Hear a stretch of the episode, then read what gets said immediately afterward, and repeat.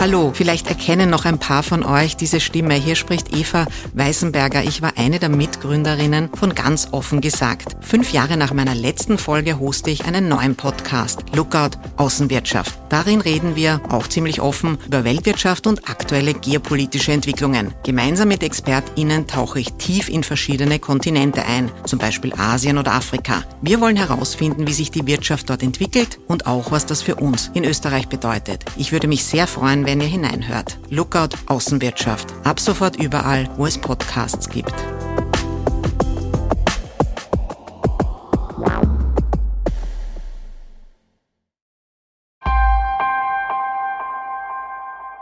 Andreas Babler wird enttäuschen.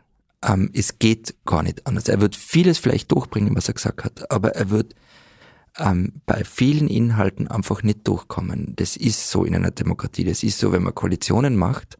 Ähm, das ist ja normal und es ist ja auch okay so. Ähm, aber ich glaube, dass in seiner Anhängerschaft Leute sind, die er enttäuschen wird. Ähm, und da bin ich gespannt, wie er damit umgehen wird. Und das war es dann natürlich selber.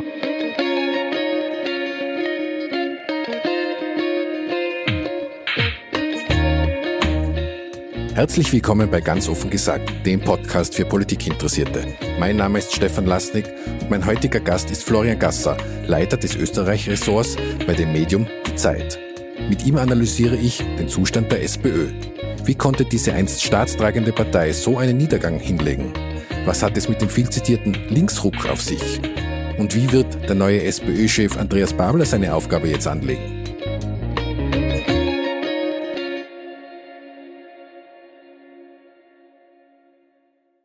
Herzlich willkommen bei Ganz offen gesagt, dem Podcast für Politikinteressierte. Um Politik geht es auch im Podcast Die Dunkelkammer von und mit Michael Nickbasch. Aber am besten ist wohl, wenn euch das selbst erklärt. Hallo Nick. Hallo Stefan. Ja, danke für die Einladung. Ja, und äh, hallo liebe Hörerinnen und Hörer von Ganz offen gesagt.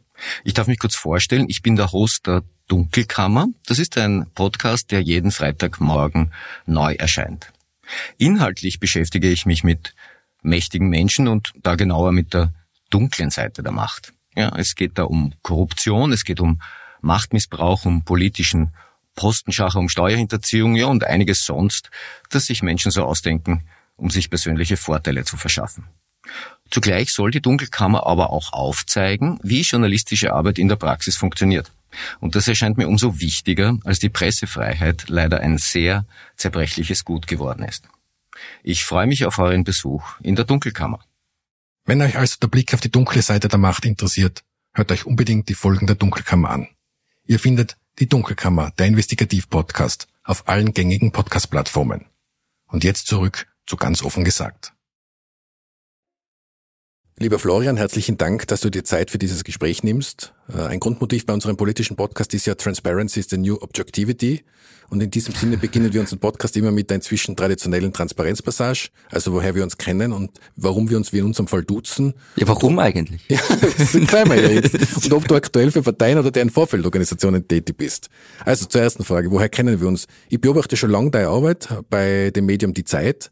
Du leitest dort das Österreich-Ressort und bist Teil auch eines höchst erfolgreichen Podcasts. Mehr dazu später. Und letztes Jahr habe ich, mich, habe ich dich in meiner Erinnerung noch einfach auf Facebook angeschrieben und seit, seither sind wir in Kontakt. Ja, und wir sind aber eben, das mit dem Du, wir sind, äh, der Erstkontakt war per Du. Ähm, ich weiß nicht, woran das hängt. Vielleicht das mit Tiroler sein beide? Ich denke, ähm, dass es das ist, ja. Also nein. wir sind ja beide Innsbrucker Gebürtige und deswegen, glaube ich, war das irgendwie aufgelegt, dass man da per Du ist. genau. Ja, jetzt noch zur Frage, ob du für Parteien oder deren Vorfeldorganisationen tätig bist oder warst? Ähm, äh, bin ich nicht. Ähm, ich war mal, es ist allerdings schon, das war im vergangenen Jahrtausend in, bei der Aktion kritischer Schülerinnen und Schüler. Ähm, das ist äh, Vorfeldorganisation der SPÖ und war auch damals, war ich vielleicht anderthalb Jahre und war damals auch in der SPÖ Tirol aktiv, ja. Nicht sehr ausgiebig und nicht mit sehr viel Einsatz, aber ja. Das ist eine perfekte Überleitung zum heutigen Thema. Oh Gott. Ich kann es mir vorstellen. Weil das ist wirklich Zufall. Ich habe das bis vor fünf Minuten, wo wir im Vorgespräch das festgestellt haben, ja auch nicht gewusst. Hm. Ist aber auch kein Hindernis, ist im vergangenen Jahrtausend und hat jetzt mit deiner derzeitigen Aktivität gar nichts zu tun. Grund, der Grund, warum ich die eingeladen habe in unseren Podcast ganz offen gesagt, ist ja in eurem Podcast Servus, Grüezi, Hallo, ähm, der wöchentlich erscheint. Übrigens große Empfehlung an der Stelle. Ihr werden natürlich in den Shownotes auch verlinken. Sprichst du ja mit deinen Kollegen aus Deutschland und der Schweiz über die verschiedensten Themen. In der Podcast-Beschreibung steht, wir reden wöchentlich über die Politik und Gesellschaften der drei Länder. Vielleicht kann man ja voneinander lernen. Ich finde das super spannendes Motto, gerade mhm. das mit dem Lernen. Allerdings ist meiner Wahrnehmung nach, ist es sehr oft so, dass du deinen beiden Kollegen aus der Schweiz und aus Deutschland erklären musst, was da in Österreich abgeht. Da gibt es ja diverse Ereignisse. Und das hätte eigentlich das Thema für heute sein sollen. Ich hätte gerne mit dir darüber geredet, was musst du da eigentlich so erklären und so. Und dann ist jetzt die ganze SPÖ-Geschichte dazwischen gekommen. Wir haben heute äh, den 7. Juni, Mittwoch, 7. Juni, also einen Tag nachdem Andreas Babler jetzt endgültig bestätigt worden ist als neuer SPÖ-Chef, wobei endgültig ist schon wieder die Frage, aber jetzt gehen wir mal davon aus, endgültig. Und deswegen haben wir jetzt auch das Programm für heute umgeschmissen ähm, und haben gesagt, wir reden heute über die SPÖ, wobei das mit dem Erklären ja doch überbleibt, weil ich nehme an, dass du deinen deutschen und Schweizer Kollegen bereits erklären hast müssen, was da in Österreich so abgeht. Ja, das haben wir, wir haben so wie, wie diesen Podcast hier, haben wir unsere äh, Folge von dieser Woche auch umgeschmissen. Wir wollten eigentlich, ich war ja am Parteitag am Samstag und ähm, als dann klar zu sein schien, dass Hans-Peter Doskozil der nächste SPÖ-Chef ist, wollten wir eigentlich, und auf das war das auch alles ausgerichtet, drüber sprechen, ähm, wie viel Staat gibt's künftig oder wie viel Staat wird die SPÖ verlangen, wie schaut es in anderen Ländern aus, ähm, weil ja das Programm von Hans-Peter Doskozil im Bogenland und den ganzen Reformen darauf hinauslaufen, wenn man es zusammenfasst, weniger privat, mehr Staat.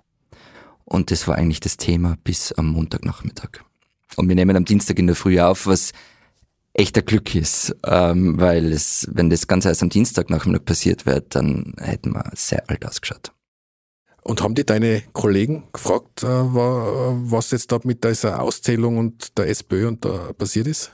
Ja, das haben sie mich gefragt. Wir nehmen ja am Dienstag in der Früh auf, um, um neun. Ähm, das war jetzt vor der Pressekonferenz der Wahlkommission. Ähm, das heißt, ich habe jetzt noch nicht genau gewusst, ähm, was alles passiert ist.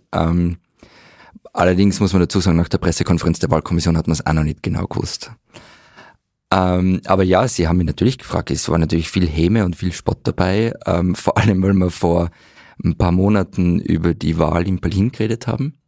Ähm, da war auch von Matthias von meiner Seite viel Häme und Spott dabei.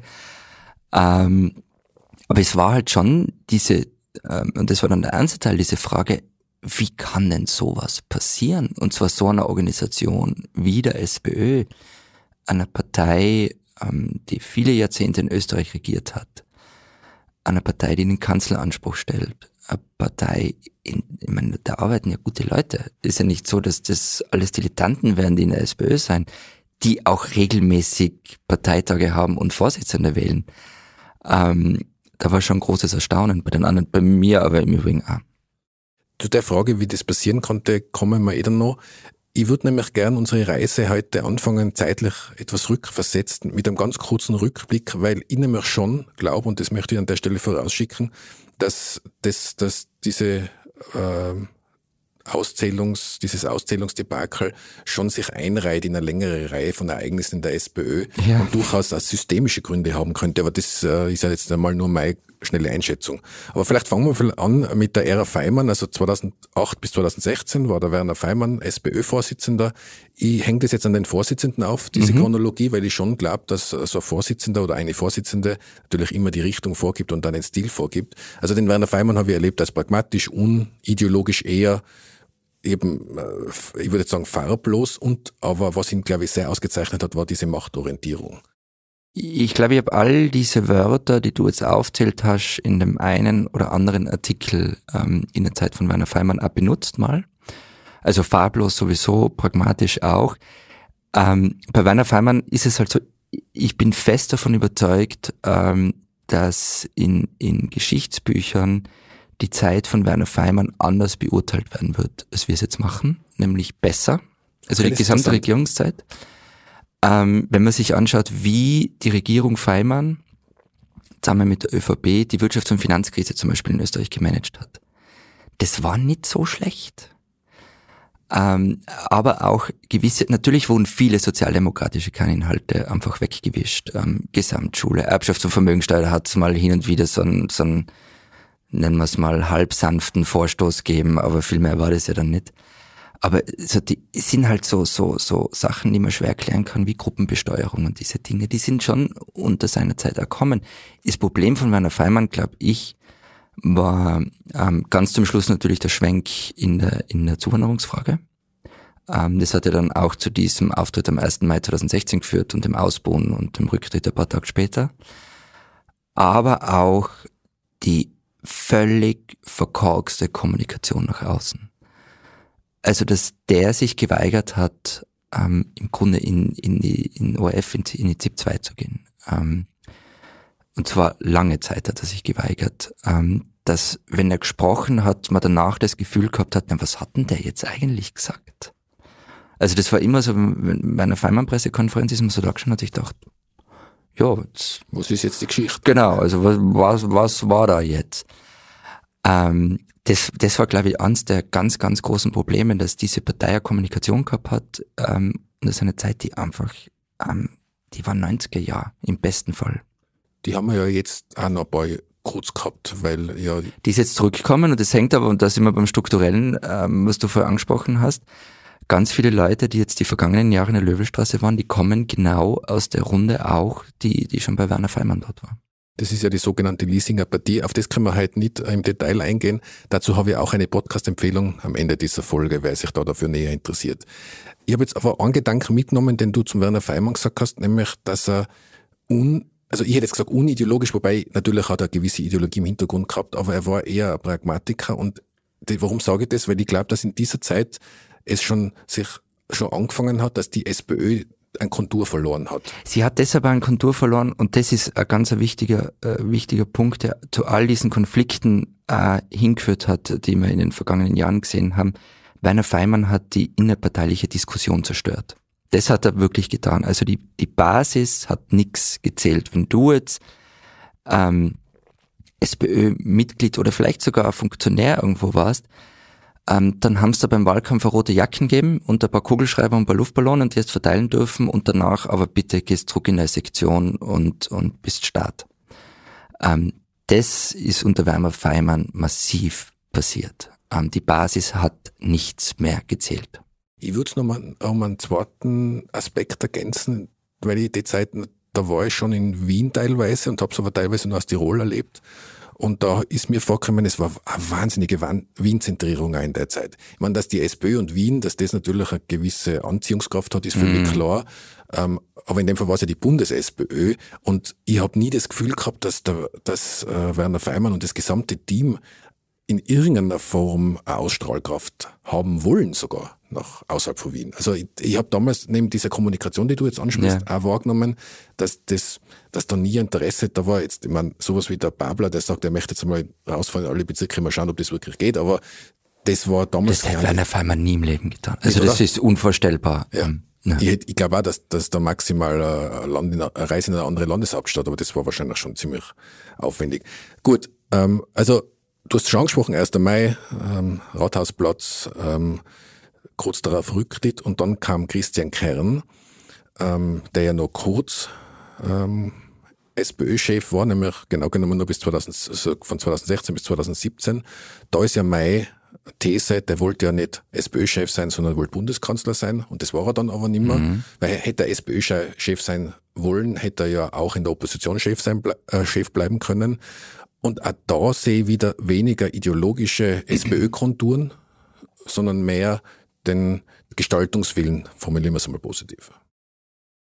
Ähm, bin ich mir nicht so sicher. Also wenn man sich ähm, den Plan A anschaut, ähm, also diese große Rede, die er gehalten hat, ich glaube, das war im Winter 2016, ja. oder? Ähm, da ist schon sehr viel. Ähm, war das nicht ein Linz sogar, weil man jetzt gerade War das in Linz? Ich weiß es. Es war nicht in Wien jedenfalls. Ja. ja. Ähm, und und da finde ich, also natürlich wollte er Bundeskanzler sein, no na. Ähm, aber man muss dazu sagen, jeder SPÖ-Chef will Bundeskanzler sein. Also das ist der Anspruch. Ähm, aber ich finde schon, dass er in der in der ganz kurzen Zeit ähm, sozialdemokratische Inhalte wieder mehr herausgekehrt hat als davor. Worum er sich halt wenig gekümmert hat, war die Partei selber. Und das ist vielleicht das, auf das du ansprichst. Ähm, er hat so, er hat durch sein Charisma, durch sein rhetorisches Talent geschafft, diese Konflikte, die wir alle gesehen haben an diesem ersten Mal, also wer sie da noch nicht gesehen hat, ja, ähm, die konnte er zudecken, aber er hat sich nicht darum gekümmert, dass die gelöst werden. Das war, glaube ich, das Problem. Ich finde das spannend, was du sagst, weil jetzt während du geredet hast, da ist mir wieder eingefallen, äh, nimm dir, was dir zusteht, ist ja ein Slogan Zum aus Beispiel, dieser Zeit, ja, der ja jetzt in abgewandelter Form auch wieder sehr aktuell ist. Sei kein Bittsteller und so. Genau, genau. genau. Ja, ja. Aber auch so Dinge, er hatte das Wort dafür, für hat er viel Häme gekriegt. Ähm, er hat das Wort der Maschinensteuer wieder benutzt. Oder er hat sich zum Beispiel auf das Buch von Mazzucato immer berufen. Ähm, also, wie viel Staat steckt in einem iPhone? Das ist ja deren Rechnung immer gewesen. Und, ähm, und das hat er dann im Parlament äh, mal erzählt. Also ich bin mir nicht sicher, ob du recht hast mit dem, dass er, dass er wenig ideologisch gewesen sei. Ähm, das glaube ich war er schon. Was er eben nicht war, war, ähm, dass er sich jetzt groß um die Partei gekümmert hat. Ähm, jedenfalls ist seine Ära dann zu, zu Ende gegangen, ähm, Recht unrühmlich. recht unrühmlich. Also das Ende war ja Es war ein Ruckende. Also es war ein Ruckende und, und richtig so ein Zuruf an die Partei, macht euch das selber. Tschüss. Ja, du hast jetzt ein Wort gar nicht benutzt, macht sich den Sch selber. Genau, ja, das hätte ich das Gefühl, der aber auch diese unrühmliche Geschichte noch mit diesem EU oder vielleicht doch nicht EU. Ähm, gut, und dann ähm, ist meine Vermutung, wollte eigentlich niemand die Partei übernehmen, äh, weil, weil sie alle gesagt haben, Gott, das tue ich mir nicht an. Ähm, und dann hat, äh, hat die Pamela Rendi-Wagner, und das muss man ja, denke ich, hoch anrechnen, damals gesagt, doch, ich mache das und ich übernehme die Partei und hat das auch gemacht. Und ihre Ära ist jetzt nach meiner Einschätzung gekennzeichnet von ähm, äh, vielen politischen Elfern, die sie ausgelassen hat, ähm, von einer durchaus soliden Arbeit, die sie geleistet hat, aber diese Kritik an ihr, dass sie kein Political Animal ist, wie das so schön heißt, die würde ich schon teilen, auch wenn ich jetzt nicht sage, dass alles, was Political Animals machen, so grundsätzlich ja super ist, aber wenn ich, wenn ich Oppositionschefin bin und so viele Elfer aufgelegt kriege und die halt nicht ins Tor bringe, dann brauche ich mich nicht wundern, wenn ich dann irgendwann einmal nicht mehr Parteichefin bin. Also man muss, was ich mir interessant finde, dass ich immer vorgeworfen wird, es hätte so viel Elfer gegeben und sie hat sich nicht verwandelt. Es hat spätestens ab 2008, äh, 2008 ähm, so viele Elfmeter für die Sozialdemokratie und so in ganz Europa gegeben, die sie alle nicht verwandelt haben. Ähm, also da ist jetzt nicht allein und das ist jetzt kein USP von, von Pamela René-Wagner als SPÖ-Vorsitzende. Aber es stimmt, also sie hat es zumindest nicht besser gemacht, sagen wir mal so. Ähm, und was sie halt auch gemacht hat, sie hat, also man kann jetzt davon ausgehen, ähm, Christian Kern geht, ähm, Pamela, Ren- Pamela Rendi-Wagner ist die Kompromisskandidatin, die halt sagt, okay, ich, ich mache das, ähm, ich stelle mir dafür zur Verfügung für diesen Job, den wirklich keiner haben wollte. Ähm, und sie hat sich halt, also sie, man, Ärztin oder zur Virologin ab dann 2020, die erste Frau an der Spitze der Sozialdemokratie. Also man hatte ja so das Gefühl, die war ja auch sehr populär als Gesundheitsministerin, man hatte so das Gefühl, es kann doch eigentlich nicht schiefgehen. Und es, wir waren dann halt alle überrascht, ich weiß nicht, wie es dir gegangen ist, wie schnell da vieles schiefgehen kann. Also allein mit diesen Personalentscheidungen, die sie getroffen hat, ähm, auch mit der Art und Weise, wie sie mit den eigenen Mitarbeiterinnen und Mitarbeitern umgegangen ist, also diese, diese Kündigungen per E-Mail. Ich meine, es muss mal hinkriegen als SPÖ, dass der eigene Betriebsrat auf den Plan gerufen wird, als Partei der Arbeiter und Angestellten. Ähm, und dann halt schon auch, was diese Gegenüber, die sie gehabt hat, diese Alpha-Tiere wie Hans-Peter Doskozil oder weil wir beide jetzt da gerade in Tirol sitzen, ähm, auch den Georg Dornauer und viele andere, ähm, die relativ schnell hervorkommen sind und gesagt haben, hey, so geht es alles nicht, ähm, wie du, liebe Genossin, das machst. Ähm, mich wundert's, dass sie so lang geblieben ist, ähm, was was man ihr auch anrechnen kann. Also ich, ich, ich stelle mir das ganz furchtbar vor in dieser Situation. Wenn das ganze Land sagt, du kannst es nicht, oder große Teile des Landes sagen, du kannst es nicht. Wenn in der eigenen Partei die Leute wirklich keine Gelegenheit auslassen, um an einem Stuhl herumzusägen. Ähm, aber es ist halt, und ähm, das gehört auch zur Wahrheit, es ist halt auch nicht viel besser worden. Ähm, also es ist jetzt nicht so, dass man sich dann mal hingestellt hat.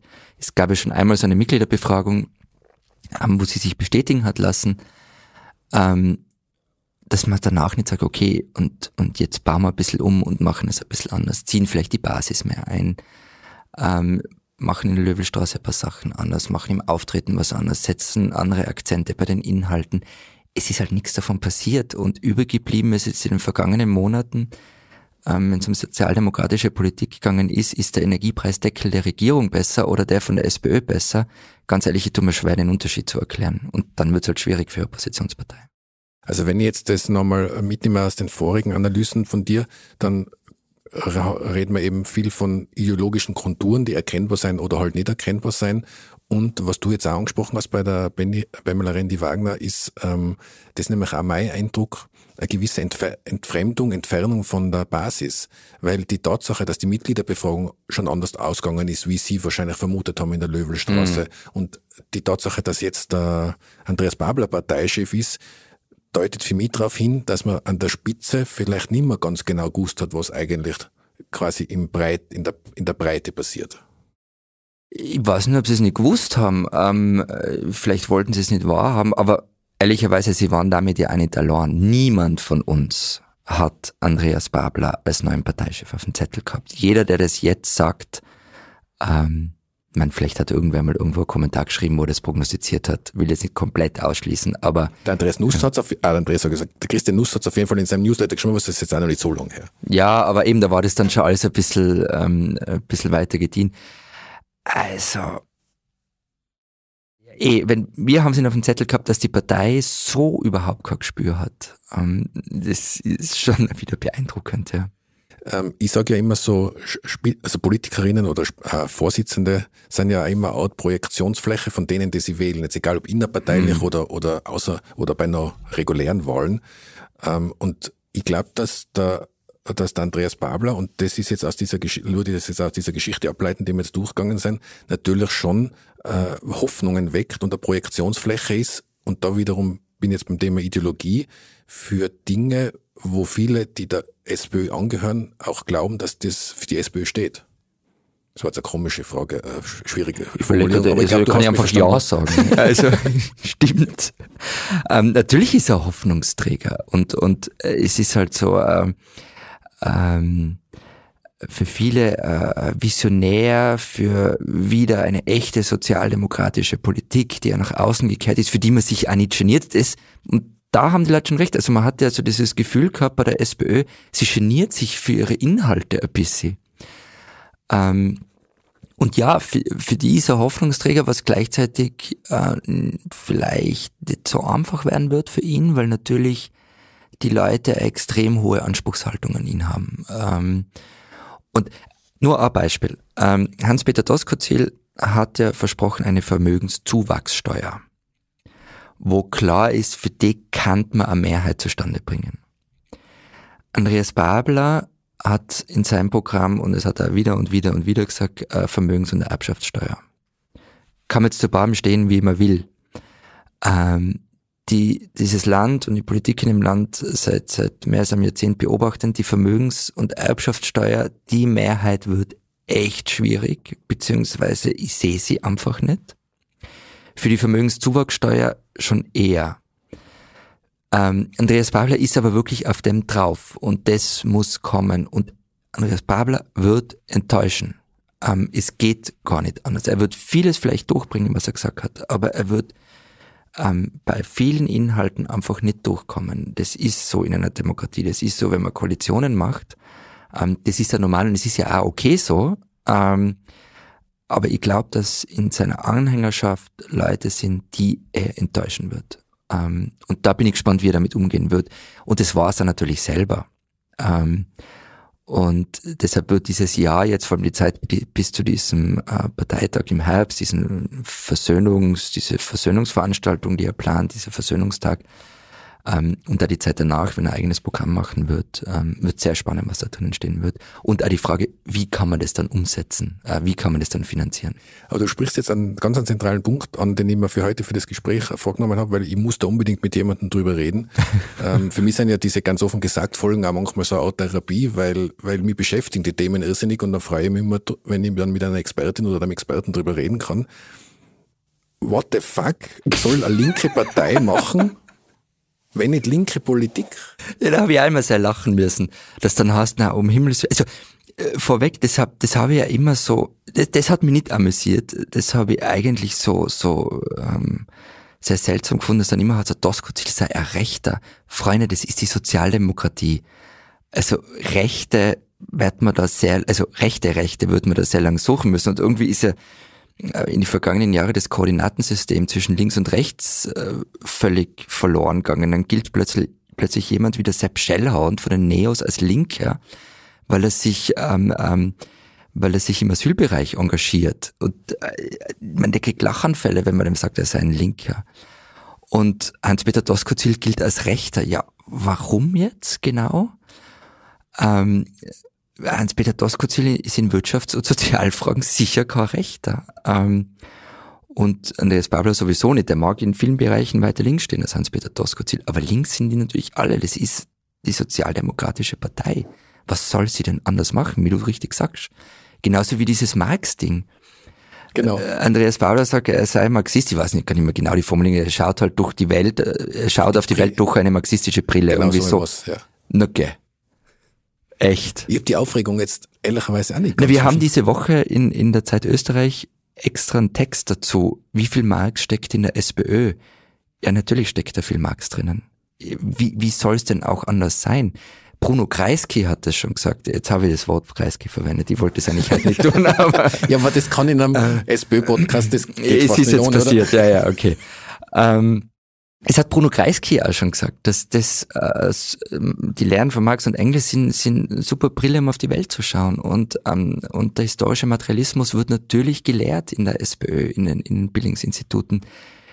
Ja, was glaubt's denn ihr? Das ist so, wie wenn die ÖVP sagen würde, na, so christliche Soziallehre, es tut uns wirklich leid. Also das hat nichts mehr, also ja, daher kommen die. Ja, ich, ich, ich wollte jetzt gerade sagen, das fällt mir nämlich in der Diskussion so auf. Also es wundert sich ja niemand, wenn die ÖVP Klientelpolitik betreibt und zwar gerade in den letzten, würde ich sagen, Jahren sehr, sehr intensiv und offensichtlich. Wolfgang Schüssel äh, hat auch dieses mehr Privat, weniger Staat. Das war sein Mantra, das hat er im Wahlkampf gesagt und das hat er dann durchgezogen. Ja, und viele Privatisierungen, die es ja tatsächlich in der Zeit ergeben hat, sprechen Klar. eine ganz klare Sprache. Ja. Also, äh, und äh, es macht da niemand, und ich bitte jetzt das nicht wertend zu verstehen, aber es, es macht da niemand, es wundert sich ja niemand, wenn die, die Freiheitlichen ganz glasklar und gut kommuniziert rechte Positionen vertreten. Ich würde sogar sagen, rechtsrechte Positionen Mhm. großteils.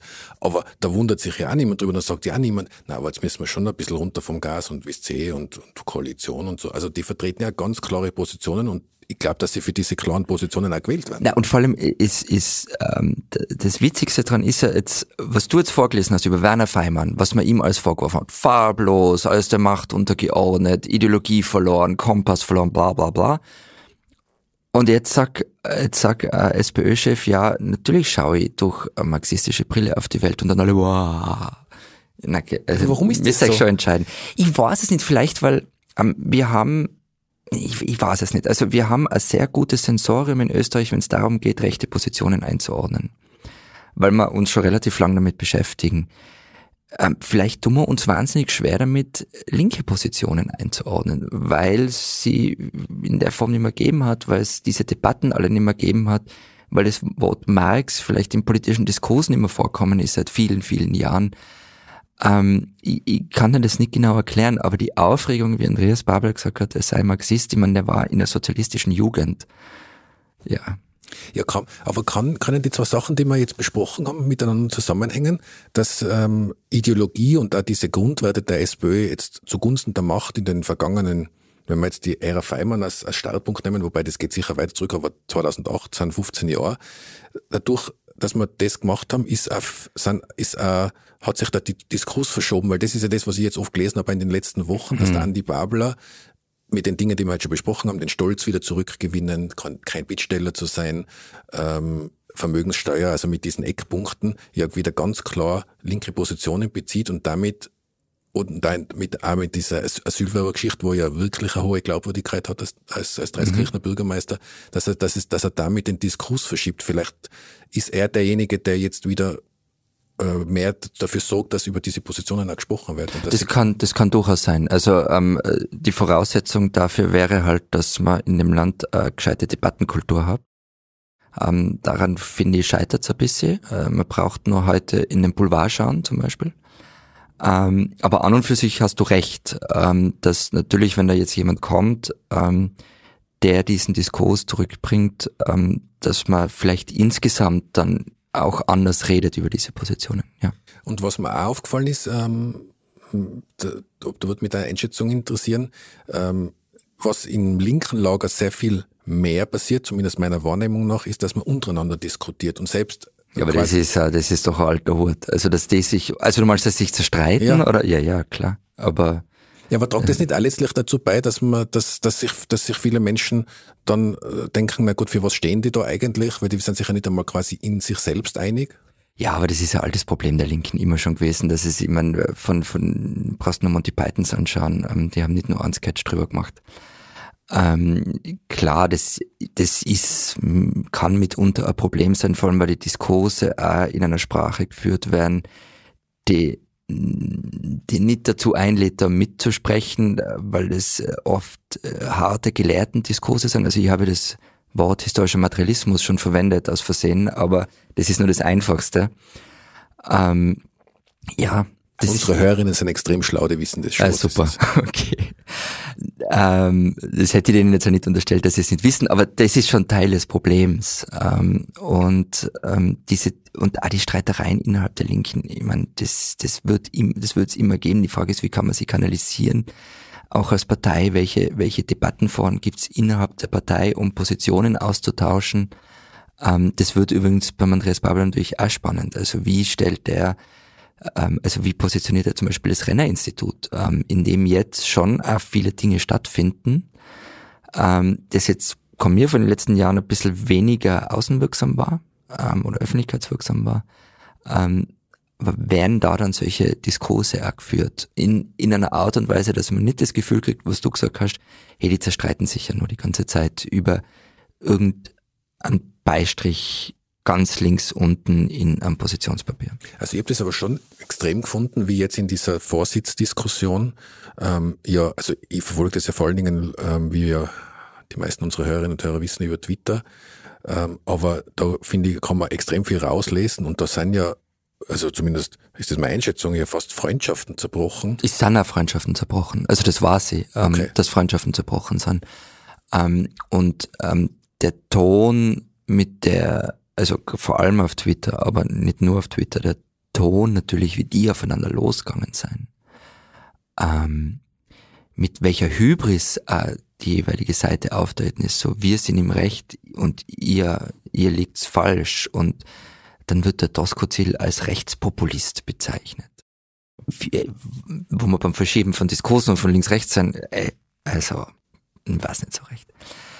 Ähm, ja, also das war kein geordneter Diskurs und das war ja auch am Parteitag dann, das habe ich das Interessante gefunden am Parteitag, ähm, dass sowohl in den Reden von Babler und Doskozil als auch in den Reden danach, jeder Delegierte hätte sprechen können, wenn er will, diese Seitenhiebe vorbei waren. Das war einfach, das hat kein einziger getan auf der Bühne.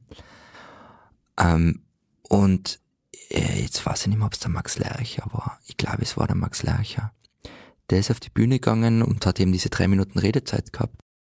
Wenn das nicht war, tut's mir leid. Aber, ähm, aber es hat jedenfalls jemand gesagt, ähm, ja, es sind Fehler passiert, wir haben alle übers Ziel hinausgeschossen ähm, und das geht eigentlich so nicht, was wir da dann haben. Ich verstehe das natürlich in der Emotion, ähm, wenn solche Dinge passiert sind, aber das Bild war Katastrophe. Das war wirklich eine Katastrophe. Das Bild ist ja dann auch noch getoppt worden durch diesen Auszählungswahnsinn. Ja. Ähm, jetzt, wie gesagt, wir nehmen heute am 7. Juni auf. Jetzt gehen wir mal davon aus, es werden noch ein paar so Diskussionen geben über, warum das überhaupt passieren hat können, aber das Ergebnis, am Ergebnis wird sich nichts mehr ändern. Es wird nur viele Diskussionen drüber geben und da sind sie selber schuld. Ganz ehrlich. Ja. ja. Diskussionen, die jetzt der neue Partei, ob man äh, sicher nicht braucht an der Stelle, weil er hat eben andere Baustellen. Ein paar haben wir ja schon angesprochen. Also eine Baustelle ist diesen Versöhnungsprozess, wobei ich das Wort nicht mag, weil das in einem anderen Zusammenhang jetzt bereits erwähnt worden ist, die letzten Monate. Ähm, aber also dieses, diesen Einigungsparteitag, äh, wird, der wird wichtig sein, um diese, diesen Wahlkampf, der sich jetzt intern abgespielt hat, mhm. wieder zu befrieden. Du hast finde ich, ein, ganz ein wichtiges Detail angesprochen. Was heißt Detail?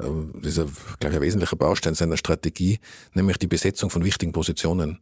Ähm, ich denke, dass das ein Kardinalfehler war von der Pamela Rendi Wagner, dass sie, und das kann ich jetzt aus, dem, aus meiner Managementkarriere auch sagen, es ist völlig egal, wie gut du welch gute, Chef, gute Chefin oder guter Chef du bist, wenn du eine gute Leute rund um dich suchst, dann ähm, kannst du nicht, fällt es am Schluss auf dich selber zurück. Also die im, im juristischen sagt man da Auswahl verschulden ähm, und das finde ich ist das ist das ist in der SPÖ ein paar Mal passiert und das wird eine der zentralen Aufgaben sein, die der Andreas Babler jetzt hat, oder weil da gibt's ein paar Baustellen in der mhm. Organisation. Ich sage jetzt Club, Club, Clubobfrau, Clubobmann, ähm, Geschäftsstelle, äh, Geschäftsführung in der, in der Löwelstraße und wahrscheinlich noch ein paar, und äh, du hast Rennen, du das schon angesprochen hast, da gibt's jetzt wirklich ein paar Dinge yeah. zum Regeln. Ähm, ja, wobei das nicht nur das ist, was du sagst, man muss nicht nur jemanden suchen, der gut ist. Man muss ja jemanden suchen, ähm, der gewisse Teile der Partei abbildet, gerade in so einer Phase. Ähm, und das, glaube ich, wird die, die ganz, ganz große Herausforderung. Also das heißt, mit diesen Personalbesetzungen, die vielleicht, wenn der Podcast erscheint, eh schon bekannt sein, muss man dazu sagen, aber ähm, das ist natürlich ein Signal genau auf das, was du gesagt hast im Herbst, dieser Versöhnungsparteitag, Einigungsparteitag, wie auch immer. Ähm, wie, wie holt man Leute rein? Weil man darf jetzt nicht vergessen, bei der Mitgliederbefragung haben auch ein Drittel für Hans-Peter Doskozil gestimmt. Ähm, am Parteitag, es war jetzt nicht so, dass das ein Kantersieg war. Ähm, und man kann nicht auf diese Leute einfach verzichten. Also man kann nicht sagen, ja, okay, wir haben gewonnen, danke, tschüss. Ähm, das, ja, neben allen anderen Baustellen das, wie oft haben wir das Wort Baustelle schon verwendet jetzt? Oft. Ein paar Mal, gell? Ähm, ja. Aber er hat, ja selber, er, er hat ja selber gesagt, äh, die SPÖ liegt am Boden und ähm, es, der, der Reset fängt mit diesem Tag an. Ja, wobei das hat er sehr geschickt gemacht in der Rede. Er, er hat ja auch gesagt, hey, wir liegen jetzt irgendwie bei 20 Prozent und es wird nur weiter nach unten gehen. Ähm, das ist natürlich ähm, sehr, sehr gutes Erwartungshaltungsmanagement. Ähm, weil wenn sie jetzt am Sonntag, wenn die nächste Umfrage rauskommt, bei 15 liegen, dann kann er sagen, ja, habe ich eh gesagt. Und wenn sie dann in drei Wochen bei 18 liegen, dann ist schon ein bisschen bergauf gegangen. Also das hat er wahnsinnig geschickt kommuniziert, das muss man ihm lassen. Finde ich übrigens auch, ja, das habe ich mal gedacht, wo, wo das gerettet, weil das, also wenn man zum Beispiel als Managerin oder Manager Unternehmen, ein Unternehmen übernimmt, betont man in der Regel auch nicht, wie gut es gerade dasteht. Genau. Also, ja. wie du sagst, Erwartungshaltungsmanagement, finde ja, dass er es gut gemacht hat. Das wäre jetzt eh vielleicht eine gute, äh, eine gute Überleitung zum Thema Zukunft, weil wir haben jetzt gehabt die Vergangenheit, ähm, wir haben, denke ich, jetzt auch viel über die Gegenwart gesprochen und ich würde jetzt gerne. Darf ich noch ja? ganz kurz eine Sache sagen, weil ich vorher gesagt habe, die Partei ist selber schuld an dem, dass ähm, das, ich meine damit nämlich nicht, die Partei ist selber schuld an dem, was passiert ist, an dem ist sie natürlich auch schuld. Aber sie, die, was sie, was sie in dieser Woche wahnsinnig schlecht gemacht haben, war halt diese Krisenkommunikation. Und die wird nachwirken und die wird auch, die, die, das ist eine Bürde, die er mittragen wird. Also, die, also ich weiß nicht, ob du diese ähm, Pressekonferenz äh, von der Wahlkommission am Dienstag gesehen hast. Unfassbar das war, also ich weiß nicht, in jedem Litigation PR-Handbuch steht wahrscheinlich auf der zweiten Seite, wenn du mal in so einer Situation bist, dann kommst raus und sagst alles. Da darf keine Frage übrig bleiben.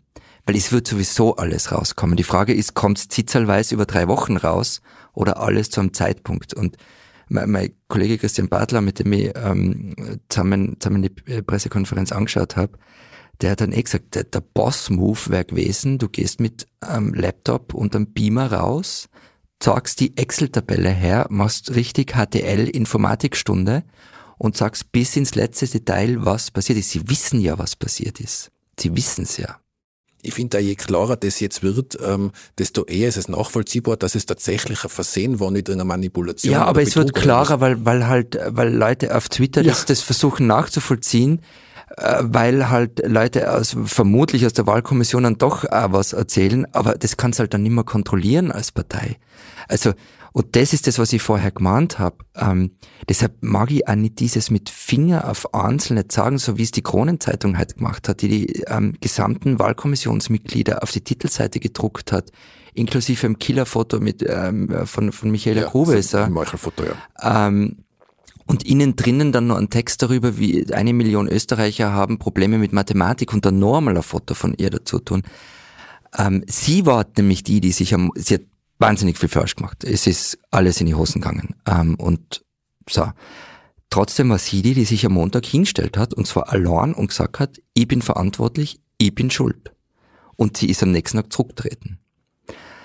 Ähm, aber, und deshalb, wer, wer versagt hat, war die gesamte Organisation. Und zwar in die vergangenen Jahre schon, weil sie das nicht eingefangen haben, diese ganzen Personaldiskussionen. Dann haben sie den Prozess äh, mit, okay, wie entscheiden wir uns jetzt für einen neuen Vorsitzenden oder doch für die alte Vorsitzende, völlig versemmelt. Also die, die, die schlechtestmögliche Art der Mitgliederbefragung. Ich meine, drei Kandidaten und du machst keine Stichwahl. Wie, wie man auf so eine Idee kommen kann, ist mir einfach ein Rätsel. Vierte Option äh, hat mir extrem gut gefallen, keiner der genannten. Ja, schreibst es an oder so. Stell dir vor, das hätte gewonnen. Was war denn dann los gewesen? Ähm, und dann noch den, äh, den Parteitag, den man in der Form nicht wollte und man verwendet eine, eine falsche, eine falsche Formel in einer Excel-Datei. Also da hat nicht eine Person allein versagt. Und ähm, das finde ich auch nicht okay, wenn man jetzt so tut. Da hat eine gesamte Organisation versagt und diese Organisation ähm, stellt aber den Kanzleranspruch und das wird ein langer Prozess werden und sie haben nicht viel Zeit diese Organisation hat viel, finde ich, das hat aber viel mit einem systemischen Aufbau zu tun, das hat viel mit Management zu tun, zum Beispiel Total. in der Zentrale, zum Beispiel in, der, in, den, in, den, in den Landesorganisationen. Und da finde ich, da findet, also, ich, also wenn man so, wenn man so will, das war fast wie ein Höhepunkt in einer sich schon länger abzeichnenden schlechten Organisation, diese, diese Parteitagsgeschichte. Genau, ja. Aber äh, und das Interessante daran ist, da arbeiten aber nicht nur schlechte Leute in der ja. SPÖ. Also in jeder Partei arbeiten Leute, die sich auskennen, die was am Kasten haben. Ähm, jede Partei organisiert Parteitage. Ähm, also die können das ja eigentlich. Und wie man das dann trotzdem so versammeln kann, es wird mir ein Rätsel bleiben. Wenn wir jetzt in die Zukunft schauen, ähm, wir haben davor schon drüber geredet, dass eine linke Partei wahrscheinlich wenig überraschend linke Positionen vertreten soll. Ich höre ja, manche überrascht es nach wie vor. Ja, okay, dann bin ja. ich überrascht, dass es manche überrascht. ähm, aber also ich höre auch öfters ähm, so in die Richtung, ja, also Österreich ist ein sehr konservatives Land, grosso modo, und in Österreich kann eine linke Politik nicht erfolgreich sein. Jetzt würde ich sagen, naja, in den letzten Jahren hat die SPÖ aber bewiesen, dass eine nicht linke oder nicht akzentuierte linke Politik auch nicht erfolgreich sein kann. Also was heißt das jetzt dann für die Zukunft? Und äh, Anschlussfrage, was heißt das für die Zukunft? Ähm, wie, welche Rolle spielen da diese Signale, die der Andreas Babel aussendet? Wir müssen wieder stolz sein, wir müssen, wir sind keine Bittsteller, ähm, wir wir, wohl, wir stellen den Anspruch auf, auf, auf Führung. Wie ist das dann, äh, wie ist das zu verstehen? Wird das erfolgreich sein? Also dieses mit dem, es gibt keine linke Mehrheit in Österreich, das stimmt und stimmt auch wieder nicht. Ähm, das letzte Mal war in die 70er Jahre, dass es eine linke Mehrheit in Österreich gegeben hat. Ähm, die Frage ist ja, warum wählen Leute welche Form der Politik? Also warum wählen Leute FPÖ? Nicht jeder, der die FPÖ will, ist ein Rechter, der akzeptiert, dass diese Partei rechts ist, aber der wählt halt nach, ähm, nach Identität, der wählt aber auch nach ökonomischen Interessen. Identität wird inzwischen fast ein bisschen wichtiger auch. Ähm, und, und dieses, es gibt keine linke Mehrheit in Österreich, ist halt eine Analyse, das habe ich schon an der Uni gelernt. Ich habe Anfang der Nullerjahre begonnen zu studieren. Ähm, die Welt ist aber halt auch eine andere. Deshalb, ich würde behaupten, wir wissen es nicht. Wir wissen es einfach nicht, ob diese, also stell dir vor, ähm, Sebastian Kurz wäre nicht ÖVP-Parteichef geworden und Christian Kern hätte diesen Hype, den er gehabt hat, durchgezogen noch länger wir haben keine Ahnung, wie solche Wahlen ausgegangen wären. Vielleicht hätte es plötzlich eine rot-grüne Mehrheit geben. Wir wissen es einfach nicht. Wir können auf Umfragen schauen, einzelne Themen abfragen und dann diese Themen in einem Links-Rechts-Schema einordnen und sagen, okay, wenn wir diese Umfrage machen, dann gibt es keine linke Mehrheit. Ja, das, das mag schon sein. Das heißt aber nicht, dass die Leute so wählen. Ich würde es ähnlich einschätzen. Ich bin da echt oft überrascht, weil ich glaube, es ist dann etwas banaler, als dass man sagt, eben links oder rechts oder De-Ideologie oder De-Ideologie. Mhm. Ich denke da vor allen Dingen sehr oft da eben, du hast das auch angesprochen, die FPÖ-Wählerinnen, die, ähm, die früher SPÖ gewählt haben. Also da gäbe es. Ja, davon viel, mal abgesehen. Ja, ja, klar. Da gibt es viel Potenzial zurückzugewinnen und. Ja, oder überhaupt zu gewinnen. Ich meine, das mit dem äh, SPÖ hat dann die FPÖ verloren, das stimmt halt für die 90er Jahre. Inzwischen gibt's halt FPÖ-Wähler, die vielleicht wären sie älter, früher SPÖ gewählt hätten, die aber ihr Leben lang noch nichts anderes als FPÖ gewählt haben, aber das heißt nicht, dass die nicht irgendwann am Anfang in SPÖ zu wählen. gleichzeitig kann es natürlich auch sein, dass jetzt SPÖ-Wähler, ähm, äh, die, die jetzt mit diesem linken Kurs von Andreas Babler nicht einverstanden sind, die, die überrascht sind, dass das eine linke Partei ist, ähm, jetzt äh, freiheitlich wählen gehen. Wer weiß das schon? Ähm, er hat, der Andreas Babler hat ihm gesagt, er wird jetzt alle Bezirke besuchen und, und, und sich einmal ein Bild machen vor Ort. Ich habe etwas die Befürchtung, dass er das unterschätzt, äh, was nämlich auch in der Zentrale auf ihn an Arbeit wartet, was, was er jetzt an Aufgaben hat, die sich mhm. eben nicht in den einzelnen Bezirken machen lassen und dass er da dass das nur ein etwas verklärter Blick, und ich meine das jetzt gar nicht negativ, es ist total verständlich aus seiner Geschichte heraus als Bürgermeister, da ist diese Nähe zu den Bürgerinnen und Bürgern extrem wichtig und extrem ähm, äh, auch leicht machbar, muss man sagen. Mhm ich bin gespannt, wie es ihm, da, wie es ihm bei dem Experiment geht, diese Bürgernähe auf ganz Österreich ausdehnen zu können. Naja, den Vorteil, dass jetzt Sommer ist. Dass jetzt der Sommer kommt. Das heißt, da passiert jetzt sonst nicht so viel wie sonst. Ähm, ich, er wird es machen mit den Bezirken. Davon gehe ich fest aus. Er hat es jetzt gesagt, er muss es jetzt einfach machen. Es erwarten alle von ihm. Vielleicht unterschätzen wir, wie viel A in einer Partei mittlerweile remote möglich ist. Also dass der kann durchaus im Prägen sitzen und, und ähm, Dinge für die Löwelstraße machen und Termine dort wahrnehmen. Ähm, und es ist halt genau sein Ding. Und wenn man ihn zum Beispiel beim Wahlkampf in Niederösterreich erlebt hat, der hat einfach jeden Dorfplatz zusammengerammt. Ähm, das, das kann er wirklich. Ähm, und äh, abgesehen davon, ich glaube, er muss es machen. Er muss es machen, aus dem, was du vorher gesagt hast, Werner Feimann hat es sicher nicht gemacht. Ähm, René Wagner hat es in, in, in Landtagswahlkämpfen schon gemacht, aber nicht ganz so stark. Ähm, und wenn es jetzt ein Zeichen des Neuanfangs sein soll, dann muss er das machen und sich, wenn möglich, bei der gesamten Partei vorstellen gehen. Vielleicht noch letzte Frage jetzt zur Zukunft. Was ist deine Einschätzung? Wie lange wird es dauern, bis auch dieser Zauber verflogen ist und auch die Kritik aus der eigenen Partei wieder hochkommt? Ich meine, da wäre ja naheliegend, dass aus dem Bogenland dann die eine oder andere Kritik kommt. Oder glaubst du, wird das schaffen für längere Zeit, ähm, dass das nicht mehr passiert? Äh, die ehrliche Antwort ist, ich weiß es nicht. Ähm, ich kann den spätmöglichsten Zeitpunkt sagen, nämlich die nächsten Nationalratswahlen.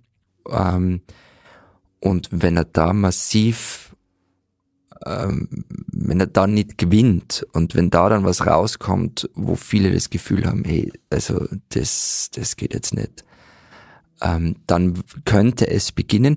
Ich bin mir bei Hans-Peter Doskozil nicht sicher, ob er das nicht tatsächlich ernst gemeint hat, was er gesagt hat. Dieses bundespolitische Ambitionen sind für mich vorbei. Jetzt muss man bei Hans-Peter Doskozil sagen, ist es nicht so, dass der sich immer dran gehalten hätte, was er, was er gesagt hat und ähm, der war schon auch wahnsinnig illoyal in den, in den Jahren davor als Verteidigungsminister und auch gegenüber Pamela René Wagner. Also das waren schon manchmal Dinge, die tut man einfach nicht innerhalb einer Organisation. Ähm, aber vielleicht hat er es ernst gemeint und sagt, okay, ich bin jetzt im Burgenland, ich habe die Absolute dort, mein Ziel ist es, bei den nächsten Malen wieder die Absolute zu holen und auf das konzentriere ich mich jetzt. Ich habe hab das Gefühl gehabt, bei seiner Abschiedspressekonferenz, die ich übrigens sehr, sehr professionell gefunden Die war, die war gut, die hat er gut gemacht, ja. Für diese wirklich schwierige Situation. Ja. Also das hat echt Stil gehabt, muss ich sagen, im, mhm. im Abgang. Ähm, aber da habe ich auch ich habe sogar ganz eine leichte Erleichterung auch durchgespürt, weil er, er hat ja gewusst, auf was er sich da einlassen würde, wenn er den Vorsitz übernimmt. Mhm. Und ich habe auch das Gefühl gehabt, er denkt sich, gut, das wird's jetzt nicht, aber jetzt habe ich endgültig die Schnauze voll von diesem, von dieser, mhm. von diesem Wiener Parkett. Ich, ich richte mir jetzt das Burgenland her und das war's. Die Frage ist, wie lang ja. sowas dann wirklich auch andauert. Ja, eben, das, das wissen wir nicht. Ich meine, er hat am Parteitag in seiner, in seiner Rede, in der ersten, nicht in der Siegerrede, sondern in der ersten sowas gesagt, ähm, äh, lassen wir uns doch nicht auseinander dividieren. Und ich bin so da gesessen, hey, ich meine, wenn wer auseinander dividiert hat, dann war es halt schon auch er in ganz großen Teilen. Und das wäre jetzt dann äh, die Überleitung auch zu, zur Abschlussfrage, nämlich, weil du, weil du schon gesagt hast, du weißt es nicht, äh, was ich immer sehr erfrischend finde, wenn jemand das auch zugibt und sagt, wir können alle nicht in die Zukunft schauen und ich muss jetzt aber trotzdem mit dir in die Glaskugel schauen, weil meine Abschlussfrage wäre, also du, die Eingangs unseres Podcasts haben wir heute erwähnt, dass du deinen, deinem deutschen und deinem Schweizer Kollegen immer erklärst, wie Österreich funktioniert. Was, was werden wir ihnen denn, oder was wirst du ihnen denn, nicht, ich, ich nicht, also ich wäre wär eingeladen, aber, aber was wirst du ihnen äh, in, einem, in einem Jahr über die SPÖ erzählen? Keine Ahnung. Also was immer, ähm, unser Podcast hat angefangen äh, im, im Frühjahr 2018 mit der türkis-blauen Regierung. Und äh, eine der frühen Folgen war dann zum Beispiel über die BVT-Razzia.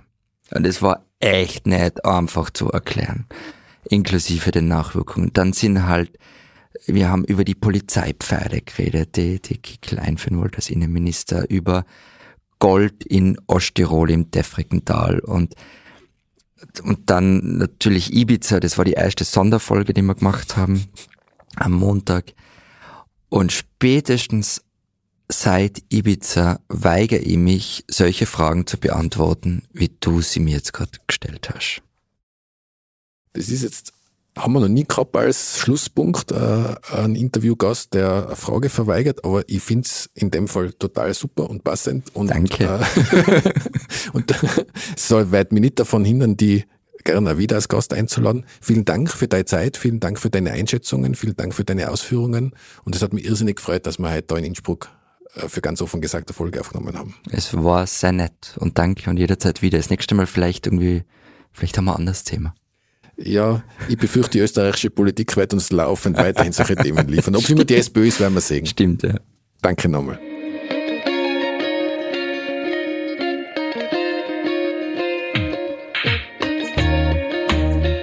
Das war die heutige Folge von Ganz offen gesagt.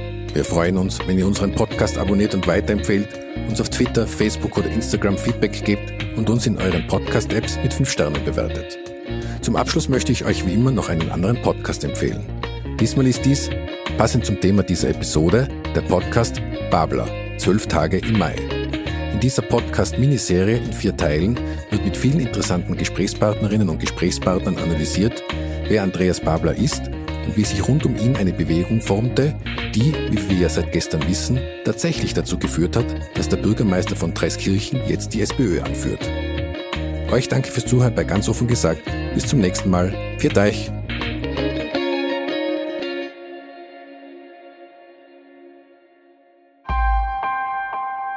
Missing Link